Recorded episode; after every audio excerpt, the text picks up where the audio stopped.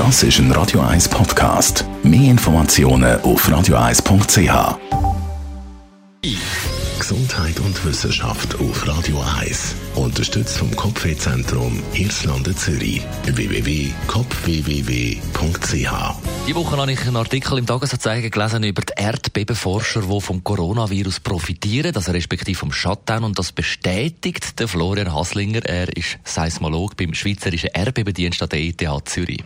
Das ist richtig. Und der Grund ist ganz einfach, dass wir Menschen bei allem, was wir tun, ob wir jetzt in der Gegend herumlaufen, herumfahren, Industrie am Laufen haben, erzeugen wir Vibrationen, die sich in den Erdboden übertragen und die wir dann auf unseren hochempfindlichen Seismometern auch als sogenanntes Hintergrundrauschen mit registrieren. Wenn dieses Hintergrundrauschen fehlt, dann haben wir praktisch einen leiseren Raum und in dem können wir dann die Erdbeben besser hören, besser beobachten. Nehmen wir mal, es läuft wieder alles normal auf der Welt. Was für Tätigkeiten führen denn zu diesen Vibrationen?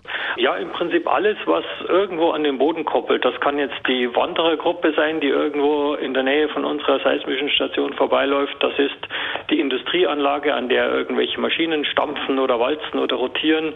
Das ist die Autobahn, das ist die Eisenbahn, hört man sehr gut. Also all diese Sachen, die irgendwo vibrieren, wenn wir auch daneben stehen, merken wir das oft ähm, selber vom Körpergefühl her, dass da irgendwas vibriert. Aber unsere Geräte sind eben so empfindlich, dass wir diese Vibrationen auch auf viele Kilometer wahrnehmen und das gibt uns einen, so einen Rauschteppich, der, der prinzipiell immer da ist.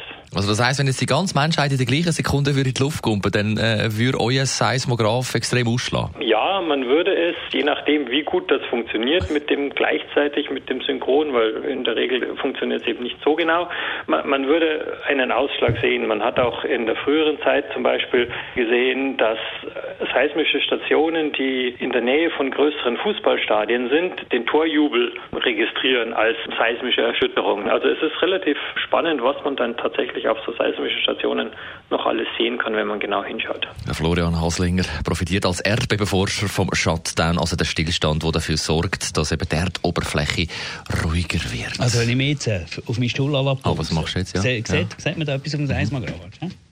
Was aus, auf, unserem Studio Seismograph ja. zeigt es jetzt gerade 7,3 an auf der Richterskala.